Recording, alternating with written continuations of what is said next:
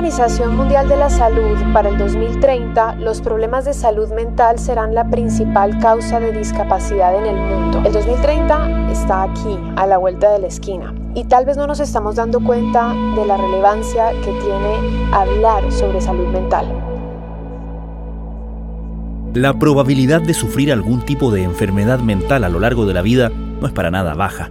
Se cree que es o será el caso de una de cada cuatro personas en el mundo.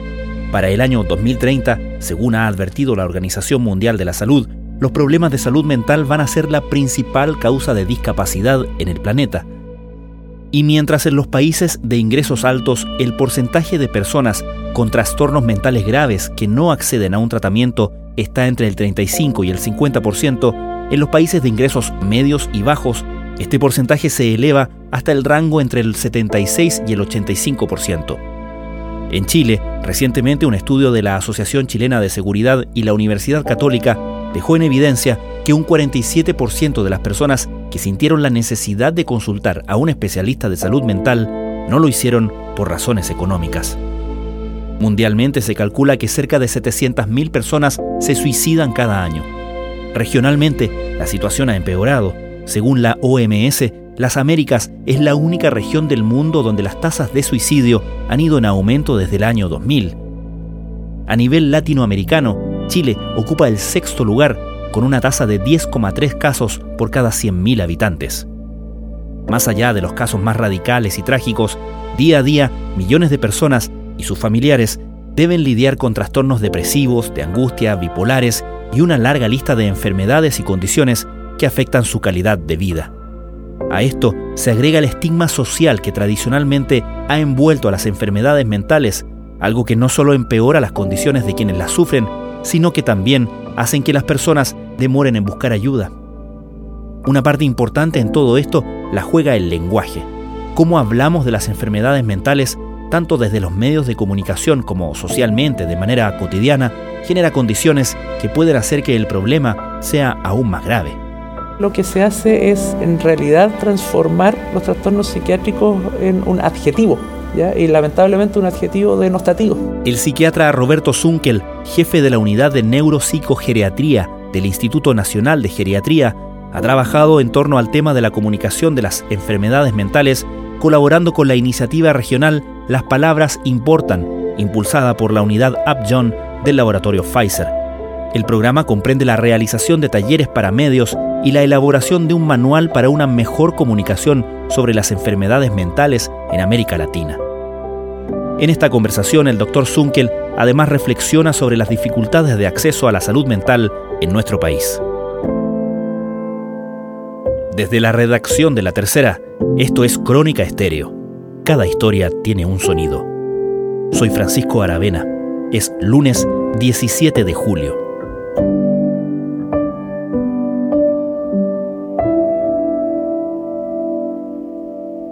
Surge en el contexto de información hacia familiares de pacientes. Esta iniciativa parte en Argentina, donde se le preguntó también a, muchos medios si estaban interesados en poder tener información al respecto. Fue bastante categórica las personas que se entrevistaron y de ahí entonces comienza a través de la Asociación Argentina de, de Psiquiatría. Inicialmente, por ejemplo, si hablamos de las necesidades de los familiares de pacientes, ¿dónde se detectaron mayores necesidades? ¿En torno a qué estaban esas necesidades? Principalmente uno en saber cuáles eran los términos correctos a ocupar, ¿ya? pero también surgieron sensibilidades de que cómo se refería el resto de las personas también a sus propios familiares, y lo cual esto generaba también bastantes conflictos desde el punto de vista emocional en los familiares. Y eso es algo que hizo sentido por lo que tú observas en, en, tu práctica, ¿correcto? Exactamente, o sea, yo creo que eso, a pesar de que aparecen en otro país, yo creo que es algo que en, realidad nos afecta de manera transversal, sobre todo en países en Latinoamérica donde lamentablemente no existe una cultura desde el punto de vista tanto de salud mental, así como también patología psiquiátrica o trastornos psiquiátricos propiamente tal. Es preocupante porque eh, nosotros sabemos, ya por, lo menos las personas que trabajamos en salud y específicamente en salud mental, que no contamos si bien con una adecuada eh, política pública en torno a lo que significa la prevención de la salud mental.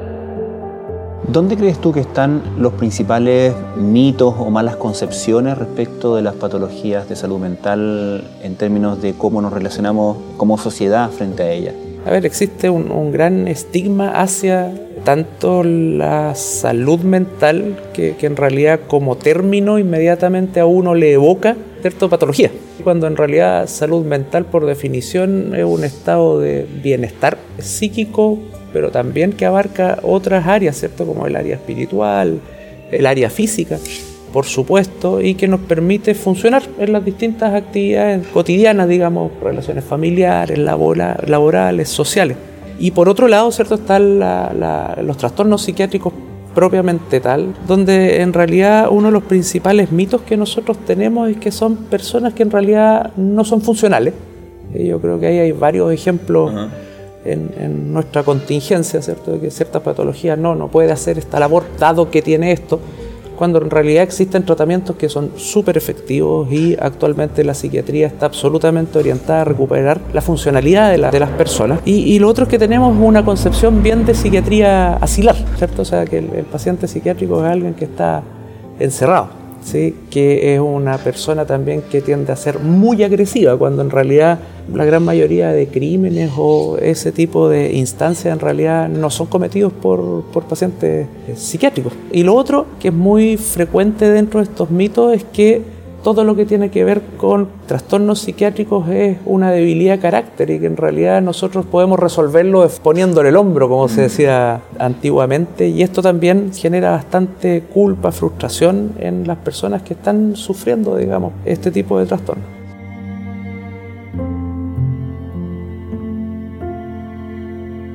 Sí, hablemos un poco de eso, de, de qué tan legitimado está el buscar ayuda cuando hablamos de salud mental y dónde están los problemas ahí o cómo nos hacemos cargo como sociedad de, esa necesidad y de validar también esa necesidad, ¿no? A ver, yo ahí tengo una, mirada esperanzadora en cierto sentido que yo creo que se ha ido legitimizando mucho más. ¿sí? Eh, yo específicamente me dedico a la, parte de psicogeriatría y psicogerontología. Entonces, donde el, estigma tiende a ser mucho mayor por un tema cultural, ¿cierto? Y generacional. Generacional, o sea, el, psiquiatra es, para los locos.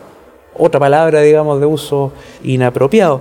Sin embargo, en mi misma práctica, eh, nosotros vemos cada vez más consultas espontáneas, sobre todo en la parte privada, de personas mayores, 70, 75 años, que se mantienen funcionales incluso laboralmente y que no tienen ningún problema actualmente en poder expresar que están ¿cierto? cursando con algún cuadro psiquiátrico. Ahora, efectivamente en el resto de la población se mantiene este estigma, como te decía, muy fundamentado en esta concepción de la debilidad del carácter. Ahora también el, el sistema genera este tipo de discriminación. O sea, si, si vemos a nivel, por ejemplo, de las mismas aseguradoras, las coberturas tienden a ser distintas, ¿cierto? Y tienden a ser bien limitadas en realidad lo que nos habla, ¿cierto? De la concepción que tenemos como sociedad respecto a la menor importancia de los trastornos psiquiátricos con respecto a la, a la patología física. Sí, eh, existe quizás esta idea de que toda enfermedad tiene un síntoma visible y por lo tanto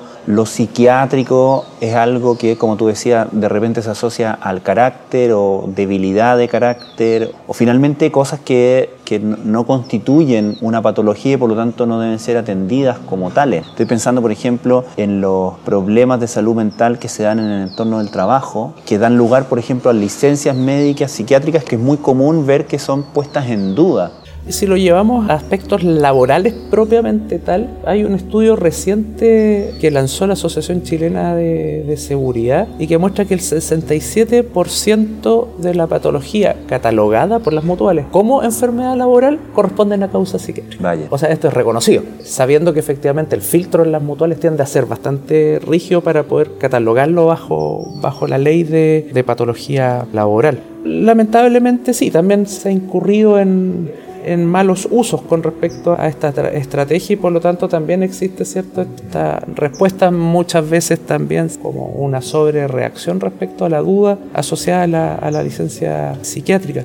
Ahora, llama bastante la atención porque, claro, se, se dice como menospreciando que todo esto es algo subjetivo, cuando en realidad uno podría decir que es subjetivo porque viene del sujeto y por lo tanto el sujeto puede perfectamente dar cuenta, así como de un dolor de rodilla, algún síntoma, por ejemplo como una depresión, que además en cierto grado son objetivables por un clínico preparado, ¿sí? Y que además, como te mencionaba antes, los tratamientos psiquiátricos cada vez son más efectivos, incluso sin mencionar a lo mejor algún otro tipo de especialidad, son más efectivos que en otro tipo de especialidad. Y existen tratamientos. Y no solo me refiero a lo farmacológico, sino que también tratamientos que incluye la misma psicoterapia, en algunas patologías, estrategias, por ejemplo, basadas en, en, mindfulness, que en estudios comparados a veces, en algunos casos, incluso son equivalentes en términos de tamaño de efecto al, a los psicofármacos. Mira, es primera vez que tenemos un dato como este, porque anteriormente lo que estábamos dimensionando era desde el inicio de la pandemia el acceso que había tenido las personas. Esta vez a mí me parece alto, que un 9,5% de que participaron en nuestro estudio reconozcan estar actualmente en tratamiento. Vamos al tema del lenguaje que ocupamos para referirnos a patologías de salud mental y que ocupamos mal. ¿Dónde identificas tú los, los principales ejemplos? Bueno, los principales ejemplos, como una persona que es muy cambiante, se le trata inmediatamente de bipolar, mm. ¿cierto? O eh, sabes que yo tengo un TOC. Yo la, la, la otra vez me llamaba la atención un periodista que efectivamente se molestó con otro periodista cuando decía, no, que yo soy súper TOC. Y el otro periodista tiene un trastorno obsesivo compulsivo, entonces le dice, oye, el tener un trastorno obsesivo compulsivo es distinto a ser ordenado. Claro. Porque genera un sufrimiento que es un sufrimiento mayor y que genera mucho, mucha limitación en el día a día. Entonces esa es una palabra que es bien común. O muchas veces cuando se habla de esta sociedad esquizofrénica, ah. cuando en realidad lo que queremos decir es que es una sociedad que a lo mejor actúa de forma errática, que no es concordante con lo que se habla, pero inmediatamente lo que se hace es en realidad transformar los trastornos psiquiátricos en un adjetivo, ¿ya? y lamentablemente un adjetivo denostativo, como para poder referirse a otro. ¿Y qué impacto genera esto en los pacientes? Bueno, en los pacientes el efecto del estigma está bien comprobado porque uno, como hemos señalado, es el retraso en las consultas. Y sabemos que en realidad mientras más rápido se diagnostique y por lo tanto más rápido se trate, el pronóstico de los pacientes es mucho mejor. Y muchas patologías se transforman en crónicas, lamentablemente porque no se trataron cuando correspondía. Lo otro, el impacto que tiene es a nivel de la misma sociedad, ¿cierto? Porque si asocio un esquizofrénico a alguien que en realidad es agresivo, no quiero contratarlo. Y por lo tanto el impacto sobre el paciente en realidad es menor acceso desde el punto de vista laboral, entre otras consecuencias que va teniendo. Ahora, si yo lo llevo a mi área en particular, en realidad existe un concepto que se llama el, el, edadismo y que tiene que ver con los prejuicios, la discriminación y todo el estigma que se genera por ser personas mayores.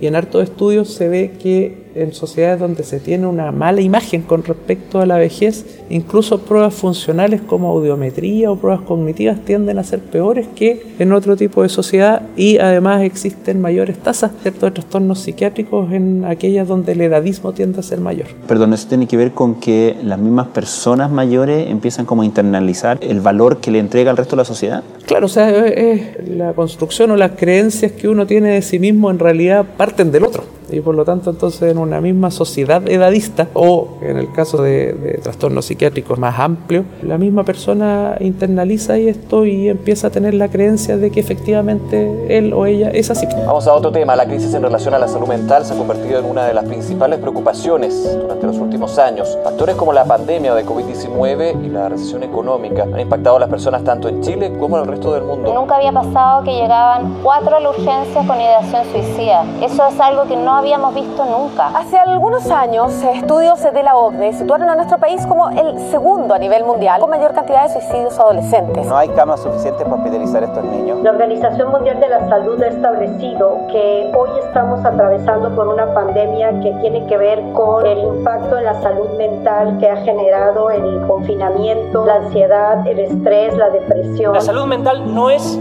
ni más ni menos importante que la salud física. Pero si queremos encontrar respuestas ante esto, tenemos que hablar de las causas. Estás escuchando Crónica Estéreo, el podcast diario de la tercera. Hoy, el psiquiatra Roberto Zunkel comenta la importancia de superar los estigmas asociados a la salud mental en Chile y las dificultades en el acceso a una atención oportuna.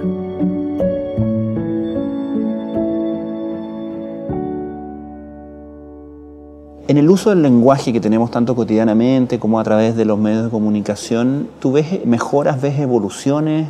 ¿Las nuevas generaciones tienen mejor comprensión de estos fenómenos? O sea, yo creo que las generaciones más jóvenes efectivamente ya tienen muy interiorizado el tema de salud mental y en, en conversaciones coloquiales de repente ya no es infrecuente que alguien cuente ocupando el término me estoy terapiando y sin mayor vergüenza en poder decirlo. Y también que en realidad no hay mayor problema a nivel de consulta. A veces esto sí está muy diferenciado, yo creo que ahí el, análisis da para mucho de que las consultas son mucho mayores en estratos socioeconómicos o con formación académica mucho más, más alta, que en realidad se han ido limpiando un poco de este tipo de estigmas. Ahora yo creo que se ha avanzado harto. A ver, uno, en que los medios de comunicación están poniendo el tema de salud mental en el, en el tapete, independiente que muchas veces se ocupe o no se ocupe mal un término, pero que en realidad yo lo que veo es que a través también de la especialización que van teniendo los mismos periodistas u otros comunicadores, se van tratando los temas con términos e incluso, como te comentaba antes, corrigiendo uno a otro en el uso del lenguaje. Así que yo tengo una visión ahí bien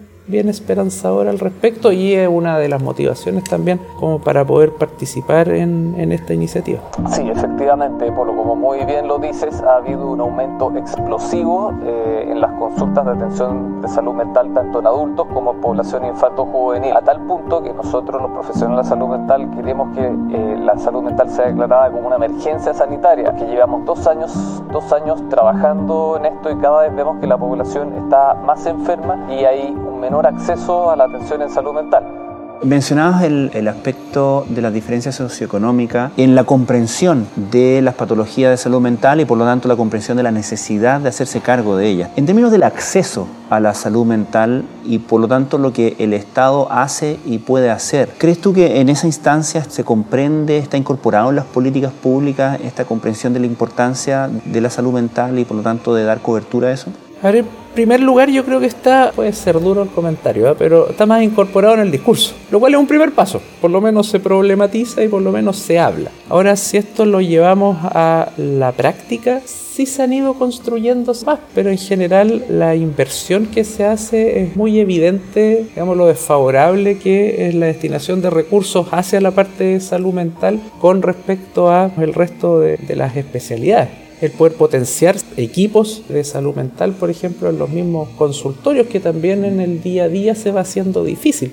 Además que los mismos tiempos de atención tienden a no ser tan efectivos, porque muchas veces tienen 20 minutos, 30 minutos. Sin embargo, yo creo que se ha ido avanzando. Ahora se da una cosa muy paradójica, ¿eh? y esta es una visión bien propia. La gente de estratos sociales más bajos al menos tiene una cobertura. La gente de niveles socioeconómicos muy altos también la tienen pero la clase media no la tiene. O sea, si, si, uno piensa que una consulta psiquiátrica, voy a dar una cifra, el boleo está dentro de los 70 mil pesos, en alguien que gana 700, más los medicamentos, más la psicoterapia, más la terapia ocupacional, en realidad tener un tratamiento de salud mental como corresponde en la clase media es inviable. Y yo creo que muchas de las políticas no van dirigidas ahí, porque muchas veces en un tratamiento es fácil gastar 300, 400 mil pesos mensuales, lo cual es, casi gastarse el sueldo mínimo. Estamos al debe en muchas cosas y es por eso también nuestro compromiso es que de aquí a cuatro años ese presupuesto va a ser el doble, es decir, vamos a llegar a un 6% o más de 600 mil millones destinados a distintos programas de atención de salud mental.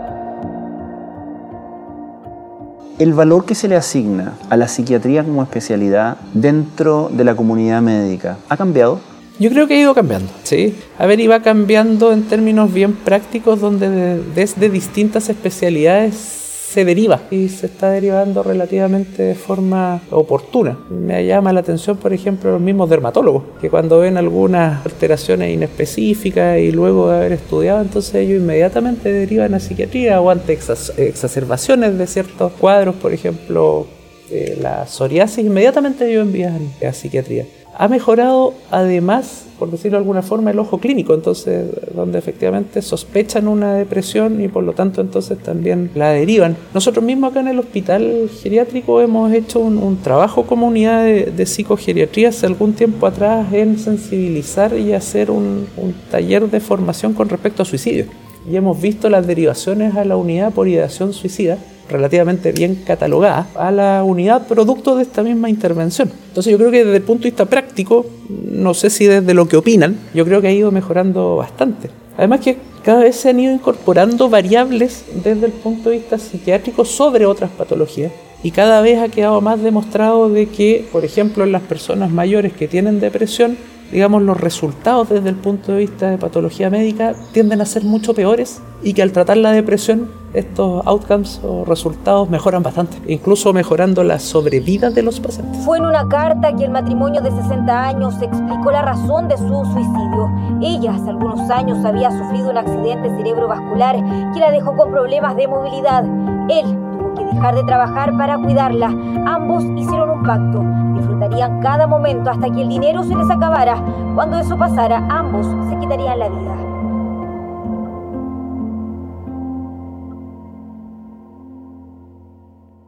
Tú eres una persona joven, ¿qué edad tienes tú? 43. 43 años. ¿Y qué te llevó a especializarte en, en psicogeriatría? Inicialmente fue un, un, desafío en términos de que la psicogeriatría mezcla mucho con aspectos de la medicina interna.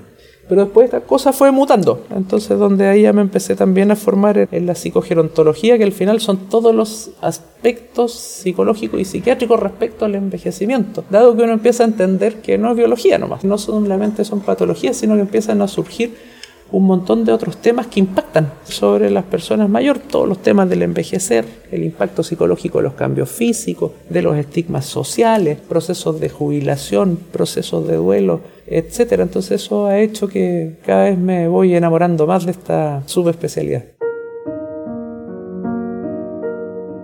¿Y dónde identificas los principales problemas de la población adulto mayor en términos psiquiátricos? Bueno, la patología más frecuente es, igual que en el resto de la población, son los trastornos depresivos. Sin embargo, hay una de las cosas que llama más la atención dentro de la población mayor, son las altas tasas de suicidio en comparación con otras edades. Que ahí hay uno de los estigmas también, y, muchas veces este estigma lleva a la naturalización. O sea, bueno, ya es viejito, así que ya, bueno, ya hizo toda su vida, o la tristeza es propia, es propia de la edad, lo cual nos lleva a un retraso también en el diagnóstico y por lo tanto entonces nos lleva a un retraso en el tratamiento. Ahora, otro tipo de patología frecuente entre las personas mayores son los trastornos neurocognitivos mayores, llamados la, las demencias, pero que yo siempre aclaro, o sea, cuando uno habla de psicogeriatría, las demencias son un aspecto importante, pero no es la psicogeriatría, porque muchas veces se confunde eso y depresión en la persona mayor. Pero también hay trastornos por ansiedad, también hay trastornos de pánico, también hay psicosis de inicio tardío, hay trastornos de personalidad grave,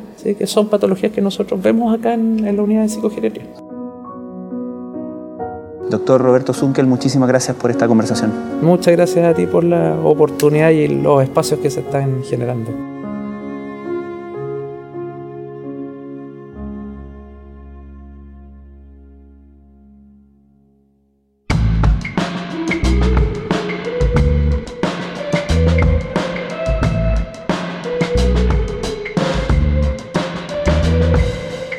Crónica Estéreo es un podcast original de La Tercera. La edición y conducción es de quien les habla, Francisco Aravena. El diseño y postproducción de sonido son de Michel Poblete. Nuestro tema principal es Say Again de Citadel.